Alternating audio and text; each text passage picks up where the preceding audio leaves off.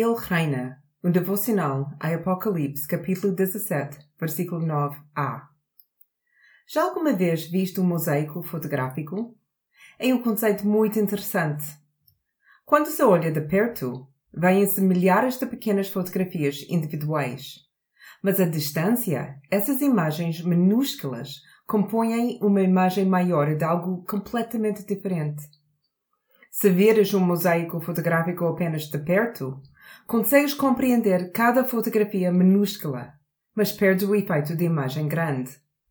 Se te mantiveres à distância do mosaico, consegues ver a imagem do conjunto, mas não compreendes a complexidade de como o artista criou essa imagem. É importante olhar para um mosaico fotográfico tanto de perto como de longe só então é possível compreender o que o artista nos quer mostrar. O livro do Apocalipse é muitas vezes com um destes mosaicos e nos próximos dois capítulos João vai ter de olhar de perto para a realidade para conseguir compreender o grande quadro de que Deus tem vindo a desenvolver, a criar e a desfazer ao longo da história.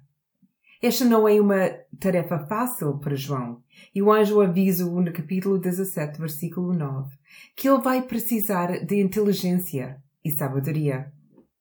Nós também precisamos de inteligência e de sabedoria por olhar para os nossos tempos e compreender cada parte de que estamos a ver, ouvir e experimentar.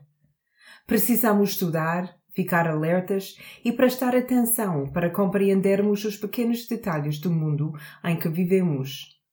Mas não podemos olhar apenas para os pequenos fragmentos.